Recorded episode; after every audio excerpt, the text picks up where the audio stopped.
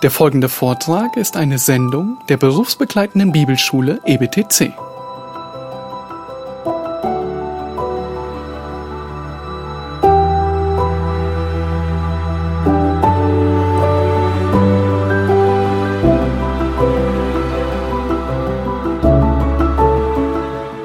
Wir kommen heute in Daniel Kapitel 5 und es ist ein großartiges Kapitel.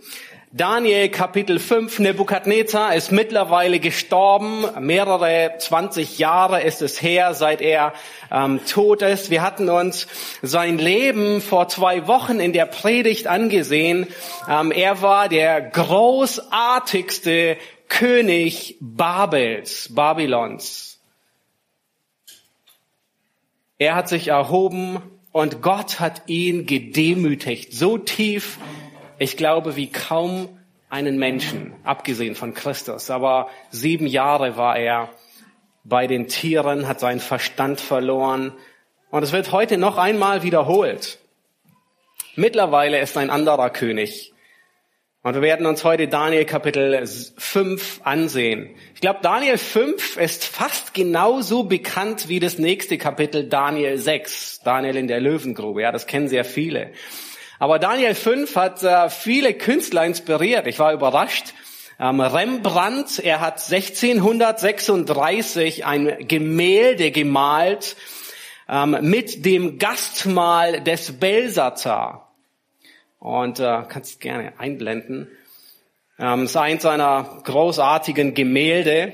Ähm, ich denke, bis auf sein Alter, ähm, also vieles mag vielleicht so vor, also könnte so sein. Ich denke, ähm, wenn wir das Kapitel durchgehen, werden wir feststellen, ah, er ist, er ist wahrscheinlich ein bisschen jünger.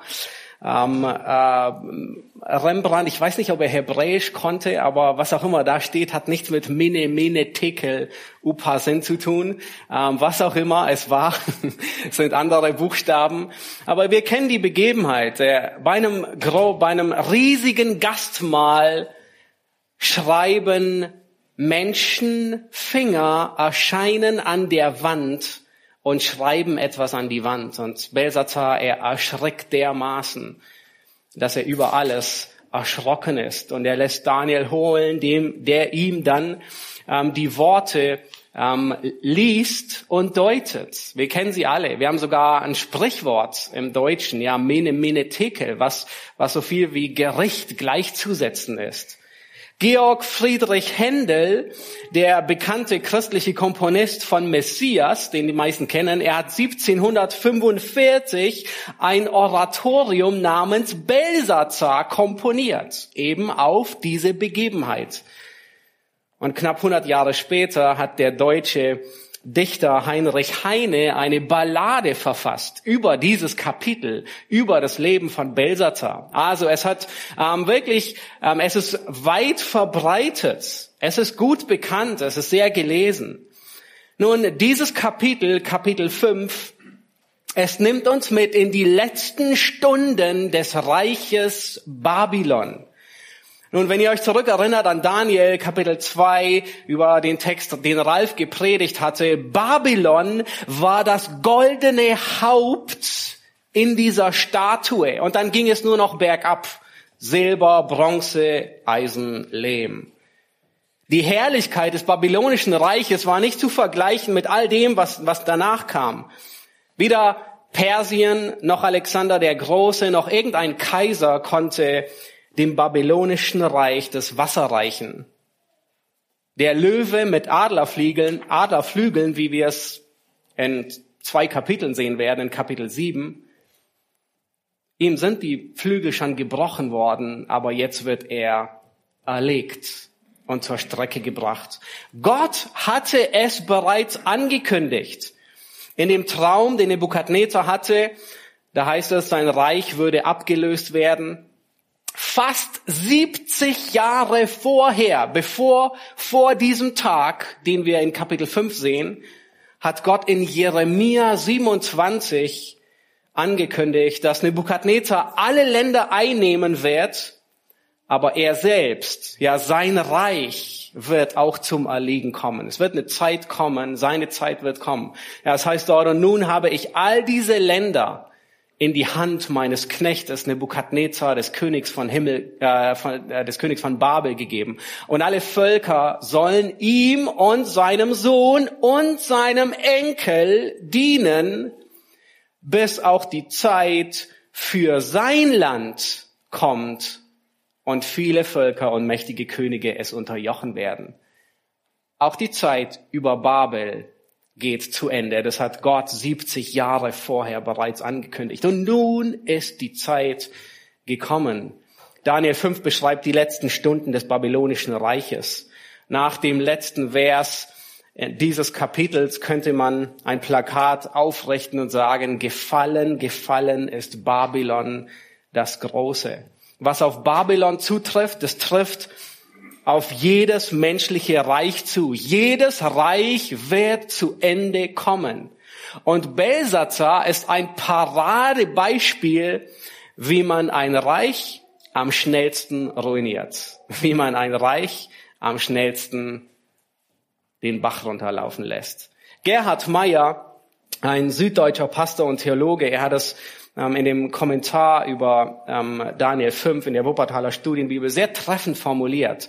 Ja, wie geht Prophetie in Erfüllung und Menschen sind verantwortlich? Ja, Gott hat es angekündigt und nun sehen wir hier Belsazar. Ja, wie harmoniert das? Und er sagt, er, er trifft es sehr gut auf den Punkt und sagt, göttliche Vorherbestimmung und menschliche Freiheit schließen sich nicht aus sondern sie laufen in einem geheimnisvollen Miteinander auf dasselbe Ziel zu. Wir wissen nicht, wie es harmoniert. Gott hatte es angekündigt. Und nun wird es umgesetzt. Gott bringt seinen Ratschluss zu Ende. Die Prophetie Gottes, die trifft immer exakt und hundertprozentig zu. Und hört gut zu, nicht nur, weil Gott die Zukunft kennt, sondern weil Gott die Zukunft lenkt. Gott kennt die Zukunft. Aber nicht deswegen trifft die Prophetie zu, sondern weil er sie lenkt. Und Gott tut es nicht, indem er Menschen wie Marionetten gebraucht, die ähm, wie Hampelmänner sind. Er tut es nicht, indem er gegen ihren Willen sie zwingt und sie einfach nur mit dem Rücken an der Wand stehen und nichts anderes tun können, wir wissen nicht, wie er es tut. Es bleibt ein Geheimnis. Und das trifft auch auf unsere Zeit zu. Gott kennt unsere Zeit und Gott lenkt unsere Zeit. Es fällt uns schwer, das anzuerkennen, nicht wahr? Aber ihm gerät nichts außer Kontrolle. Und das gibt uns Zuversicht, trotz aller Restriktionen, das bringt unser Herz zur Ruhe, auch wenn es sich gerade anfühlt, als würde die Welt aus den Fugen gleiten. Ja, so wie ein alter VW-Bus mit 140 auf der Autobahn, wo man denkt, der fliegt gleich auseinander. Und manchmal fühlt es sich genauso an. Nun, aber er hat alles im Griff. Lasst uns den ersten Vers des Kapitels 5 lesen und damit einsteigen. Der König Belsazar veranstaltete für seine tausend Großen ein prächtiges Mahl und trank Wein vor den tausend. Nun, wer ist Belsazar? Die Bibelkritik hat das Buch Daniel an dieser Stelle regelrecht zerrissen.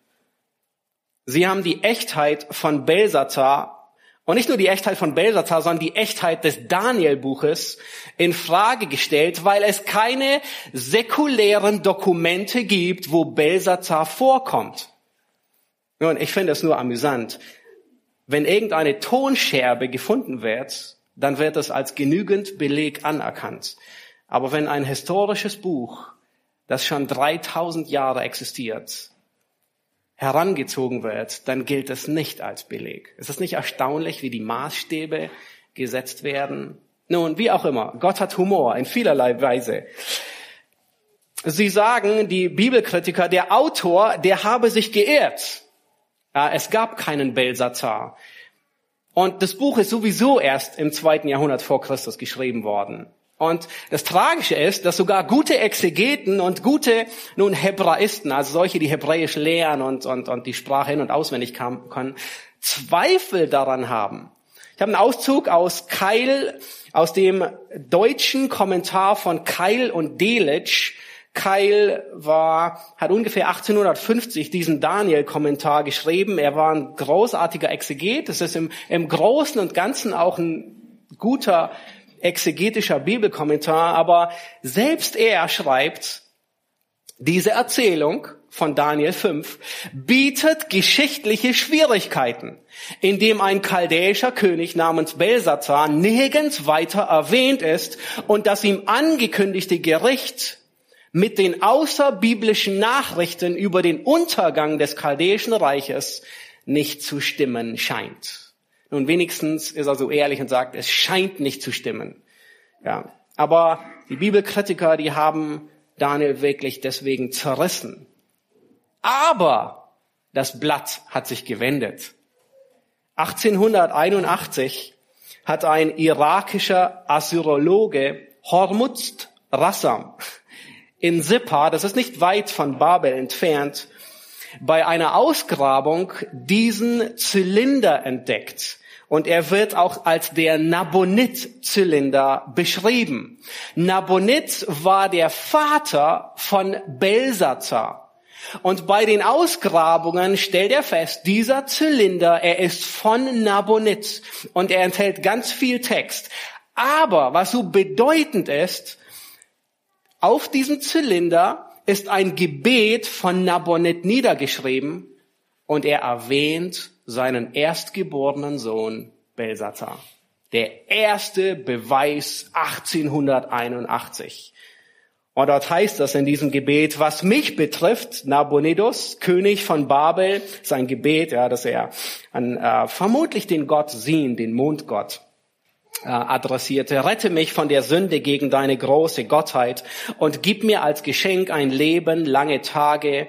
Und was Belsazar betrifft, so erwecke der älteste Sohn, meine Nachkommen, Ehrfurcht vor deiner großen Gottheit. Möge sein Herz und möge er keinen kultischen Fehler begehen. Möge er mit einem langen Leben, äh, mit einem Leben in Fülle gesättigt werden. Nun, es geht leider nicht in Erfüllung, weil er zum falschen Gott betet und weil sein Sohn die Gnade ausschlägt. Aber hier ist der erste Beweis 1881. Belsazar hat es gegeben. Später, 1914, werden 37 weitere Archivtexte gefunden, ausgegraben, die belegen, dass Belsazar, unser Belsazar, den wir uns heute ansehen, der Kronprinz ist. Und die ganzen antiken Texte bestätigen, dass Nabonid, sein Vater, mehrere Jahre ähm, in Arabien verbracht hatte und Belsazar als Kronprinz zurückließ und als mit äh, beauftragt wurde, Regent zu sein. Und das ist auch der Grund, warum wir am Ende sehen werden, dass Belsazar Daniel nur die dritte Position anbietet im ganzen Reich. Warum? Weil er nur die zweite inne hatte. Er war Regent, aber hatte die zweite Position inne. Nun, von der bibelkritischen Seite kam die ganzen Jahrhunderte, wo sie Daniel zerrissen haben, keine Entschuldigung. Es kam keine Klarstellung. Nichts. Und dieses Beispiel macht deutlich, wer glaubwürdig ist. Menschen irren, weil sie nicht alle Fakten kennen und anerkennen. Aber Gott ehrt nie. Sein Wort bleibt bestehen. Und egal wie heftig sein Wort angegriffen wird, egal wie stark es ins Visier genommen wird, sein Wort erweist sich immer als wahr. Und es hat es durch die ganzen Jahrhunderte getan. Und die Archäologie bestätigt es nach und nach. Nun, gibt es manchmal schwere Stellen? Oh ja, die gibt es. Und ich denke, nicht alle werden wir diesseits des Himmels klären. Und dennoch ist Gottes Wort wahr und behält ähm, den Sieg Nun lasst uns kurz einen geschichtlichen Hintergrund eingehen. In der nächsten Karte, äh, in der nächsten Bild seht ihr die babylonischen Könige. Das, das babylonische Reich, es begann mit Nabopolassar. Das war der Vater von Nebukadnezar. Und dann regierte Nebukadnezar. Er war der Fürst des babylonischen Reiches. Das Reich war stabil, das Reich gedeihte. Er regierte 43 Jahre und er war der, der großartigste König Babels schlechthin.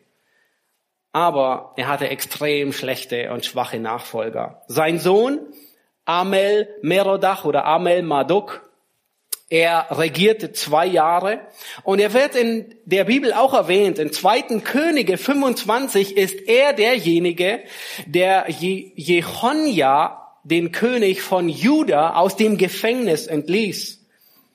Er war überaus böse und wurde von seinem Schwager Neri Glissa ermordet. Neri Glissa, er empfängt die Macht oder er setzt sich auf den Thron vier Jahre und er stirbt vermutlich eines natürlichen Todes, man weiß es nicht. Und sein Sohn Labashimaduk, das ist fast schon ein Zungenbrecher, ähm, wird König. Er war sehr jung ähm, und äh, man munkelt, manche sagen, er regierte zwei Monate, manche sagen, er regierte neun Monate. Ja, da ist man sich nicht so ganz sicher. Ähm, und er wurde umgebracht. Nun, die Priester, die mischten damals in der Politik mit. In Babylon wurde Religion ähm, mit Religion Politik gemacht. Und die Priester sagten, er ist nicht derjenige, den die Götter haben wollen. Und dann kam ähm, Nabonidus. Das ist der Vater von Belsazar. Sie setzten ihn ein. Er war nicht verwandt mit Nebukadnezar. Er war kein Sohn. Er stammte nicht von Nebukadnezar ab. Aber er heiratete sehr wahrscheinlich eine Tochter von Nebukadnezar. Und der Sohn, der dann kam, Belsazar, der Belsazar unseres Kapitels, er war königlichen Blutes, direkte Abstammung, ja, über die Tochter von Belsazar. Das heißt, Belsazar, unser Belsazar ist der Enkel von Nebukadnezar. Und darauf war er besonders stolz. Sechsmal im ganzen Kapitel wird immer wieder erwähnt, mein Vater Nebukadnezar oder dein Vater Nebukadnezar. Belsazar war so stolz, ein Nachkomme Nebukadnezars zu sein, das, das, das ist unvorstellbar. Nun, Nabonid, er verschwand für, hier der Regent, der Vater, er verschwand für zehn Jahre. Ähm, auf der nächsten Karte sehen wir ähm, das, das Reich. Er verschwand für zehn Jahre von Babel nach Theman, das war hier oben, ähm, Haran wird es auch äh, hin und wieder äh, genannt, ähm, war zehn Jahre weg, zog sich zurück und er vertraute die Regierungsgeschäfte äh, Geschäfte Belsatzer an. Nun, was sein Vater hier oben machte, ja, ist nicht so ganz klar. Ähm, zum Teil war es Erholung, zum Teil führte er ein paar Schlachten. Ähm, manche sagten, er wollte sich den Karawanenhandel unter die Nagel reißen und dort mitmischen. Im, Im Großen und Ganzen war er ein guter Gott. Ja, zum Teil war sein Aufenthalt hier oben in, in Haran Thema äh, war religiös. Er begann den Mondgott anzubeten und er verscherzte es sich mit den Marduk-Priestern von Babel. Nun, weil er nicht in Babel war, deswegen fielen die Neujahrsfeste aus. Und es war so, als würde Weihnachten bei uns einfach ausfallen, weil weil die Christen nicht da sind, die Weihnachten feiern. Das war unvorstellbar. Die ganzen Priester, sie wurden so zornig und sauer, weil das eine große Einnahmequelle war und ihre Macht sicherte. Und sie waren, die Marduk-Priester waren auch diejenigen, die Kyros am Ende des Kapitels mit offenen Armen begrüßen und froh sind, dass die Medo-Perser jetzt endlich regieren. Nun, hier im Osten tun sich ungewöhnliche Dinge, während äh, Nabonid und seinem Sohn Belsazar. Ähm, der persische, hier der persische König Kyros, der uns später auch noch ein Begriff ist. Er erhebt sich und gegen seinen medischen Herrn, gegen seinen Herrn von Medien und besiegt Medien. Und dann rückt er weiter vor geht zu Babylon. Und nach mehreren Schlachten geht er auf Babel zu. Nabonid, der Vater, er kehrt von hier zurück und er stellt sich im Kampf gegen Kyros.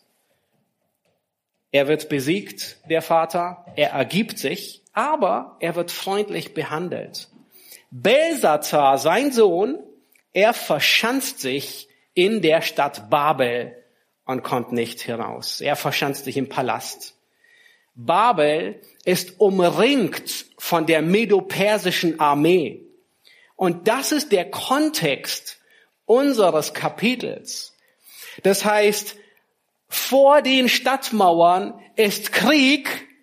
Die Medo-Perser, die liegen schon vor der Stadt. Und innen drin wird groß gefeiert, wird groß Party gemacht. Das ist unglaublich. Das ist maßlos. Und wahrscheinlich würde das niemand von uns tun. Das ist Dummheit. Am Rande des Grabes noch ordentlich feiern und so zu tun, als wäre alles in Ordnung. Aber weißt du, warum das so ist? Weißt du, warum es geschieht? Weil Sünde unempfindlich macht für die Realität und für die Ewigkeit. Sünde macht unempfindlich für die Realität und für die Ewigkeit. Nun, Belsazar, er wusste, was draußen vor den Stadttoren geschah. aber er vertraute auf die Sicherheit der Stadt. Wir hatten uns das letzte Mal schon die Stadtmauern angesehen. Die waren 90 Kilometer lang, 24 Meter breit und fast 100 Meter hoch. Am Wasser hatten sie genügend, weil der Euphrat, der große Strom, der große Fluss, er ging durch die Stadt hindurch. Und man sagte, dass die Babylonier in Babel Vorräte für 20 Jahre in der Stadt hatten. Nun, das war eine uneinnehmbare Festung. Ja, er verschanzt sich drin und sagt, hier kommt niemand rein. Das ist 20 Jahre werden wir es hier aushalten, bis uns die Nahrung ausgeht. Wasser war schon immer genug da. Draußen vor der Stadt tobt der Krieg und drinnen wird gefeiert. Sein Stolz und seine Sünde, sie blenden ihn. Er unterschätzt die Gefahr der Realität. Nun, vielleicht habt ihr auch ein Auto mit Sensoren. Kennt ihr das? Es gibt äh, beim Auto so Abstandssensoren. Vorne an der Stoßstange und hinten, ja. Äh, zum Teil für ein Tempomat, dass man dem anderen nicht auffährt, zum Teil für die Einparkhilfe. Nun, beim letzten Schneefall war ich mit dem Auto unterwegs und dann kam auf einmal so aus heiterem Himmel eine Fehlermeldung und sagte, ähm, Achtung, die Sensoren funktionieren nicht. Nun, was war geschehen? Der Schnee hat sich auf die Sensoren abgelegt. Aber ich dachte, oh, das ist gut zu wissen. Ich kann mich nicht auf die Sensoren ähm, verlassen. Ja, das ist hilfreich. In anderen Worten, hey, die Sensoren, die funktionieren nicht. Sie sind ausgeschalten. Es ist eine Fehlfunktion da. Du musst dich auf deine Sensoren verlassen. Das Problem ist, dass die Sünde genau das tut, ohne uns zu benachrichtigen. Sie sagt uns nicht, deine Sensoren funktionieren nicht, aber sie tut es. Sünde macht dich unempfindlich für die Realität und für die Ewigkeit. Am Eingang des Todes wird noch ordentlich gefeiert. Vielleicht kennst du auch so Sätze wie, ach, das ist nicht so schlimm, nicht wahr? Doch, das ist es. Vielleicht denkst du auch, ah, du lässt dich nur auf eine Sünde ein, aber du hast alles unter Kontrolle. Es wird nichts passieren. Das ist, wenn deine Sensoren geblendet sind. Das ist genauso töricht wie Belsazar am Rande des Grabes noch zu, zu feiern. Sünde trübt deine geistlichen Sensoren und dein Einschätzungsvermögen.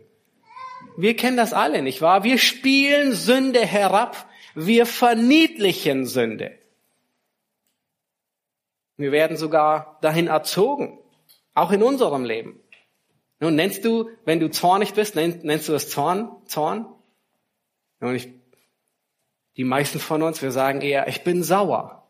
Nicht wahr? Zorn klingt so sündig. So krass. Aber sauer sein ist okay. Nein, es ist genau dasselbe. Es ist nur eine andere Form von Zorn. Seht ihr, wie wir Sünde verniedlichen, weil wir, weil Sünde unsere geistlichen Sensoren verblendet. Und sie ist nicht so schlimm. In unserer Gesellschaft werden wir geradezu dahin erzogen. Und wir müssen wachsam sein. Es wird uns überall vorgemacht. Da wird Mord nicht mehr Mord genannt, sondern Schwangerschaftsabbruch. Das klingt nicht so krass. Abtreibung ist nicht Mord, es ist nur etwas zu beenden. Nein, es ist genau das. Da wird Ehebruch nicht so krass formuliert, sondern es ist nur ein Seitensprung. Ja, was ist schon ein Seitensprung? Also einfach mal auf die andere Seite zu springen.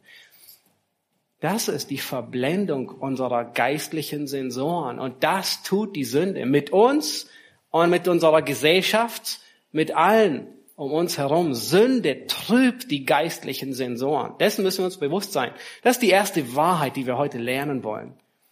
Aber das hört nicht dabei auf, sondern Sünde führt in eine Abwärtsspirale. Lass uns weiterlesen, die Verse zwei und fünf in unserem Kapitel.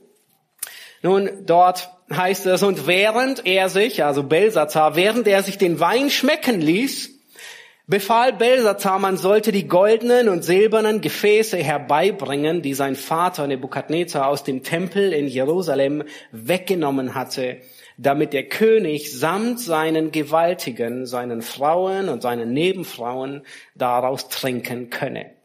Da wurden die goldenen Gefäße herbeigebracht, die man aus dem Tempel, aus dem Haus Gottes in Jerusalem weggenommen hatte. Und der König trank daraus, samt seinen Gewaltigen, seinen Frauen und seinen Nebenfrauen. Sie tranken Wein und priesen die Götter aus Gold und Silber, aus Erz, Eisen, Holz und Stein. Nebukadnezar, er hatte alle goldenen, silbernen Gefäße aus dem Tempel geholt, 605 mit der ersten Wegführung, als Daniel auch weg ist. Nun, er hatte das Gold nicht eingeschmolzen und irgendwie weiterverwertet, sondern er hatte es in seinen Schatzkammern katalogisiert und archiviert. Das war alles dort, in einer großen Box wahrscheinlich oder vielen Regalen. Und dann stand, überall klebte wahrscheinlich ein Zettel oder irgendwas drauf, eine Tontafel, ähm, wo drauf stand, wer diesen Schatz erbeutet hat, wann er erbeutet wurde und von wem er erbeutet wurde. Ja, das war alles sorgfältig dokumentiert, weil der König Kyros der gibt am Ende der babylonischen Gefangenschaft alle Geräte wieder zurück. Das heißt, sie wussten, welche Geräte sie mitgenommen hatten. Es war alles sorgfältig ähm, bestückt, so wie heute, ja, wo auf jeder Steckdose eine, eine Zahl draufklebt, damit man weiß, ja, sorgfältig katalogisiert. Nun, was macht Belsazar, dass er diese Geräte, ja, die Trinkgefäße holen lässt? Nun, warum würde man die Gefäße holen und daraus trinken? War die Spülmaschine zu langsam? Waren die Gäste zu viele und das Geschirr war zu knapp? Sehr wahrscheinlich nicht. Nein, hier reiht sich eine Sünde an die andere. Es ist eine fürchterliche Orgie im Gange. Ja, Dinge, die man gar nicht wissen will, die darin geschehen. Im Thronsaal. Und erstaunlicherweise wird er nachher Trinksaal genannt in Vers 10. Also offensichtlich so eine Orgie, dass man ihn sogar umbenennt. Und es gipfelt darin, dass Belsazar den Gott, den lebendigen Gott lästert. Heinrich Heine, er trifft es in seiner Ballade recht gut. Und zwar sagt er dort, und blindlings reißt der Mut ihn fort, und er lästert die Gottheit mit sündgem Wort. Und der König ergriff mit frevler Hand einen heiligen Becher, gefüllt bis am Rand. Und er leert ihn hastig bis auf den Grund und rufet laut mit schäumendem Mund. Jehova, dir kündig auf ewig Hohn, ich bin der König von Babylon.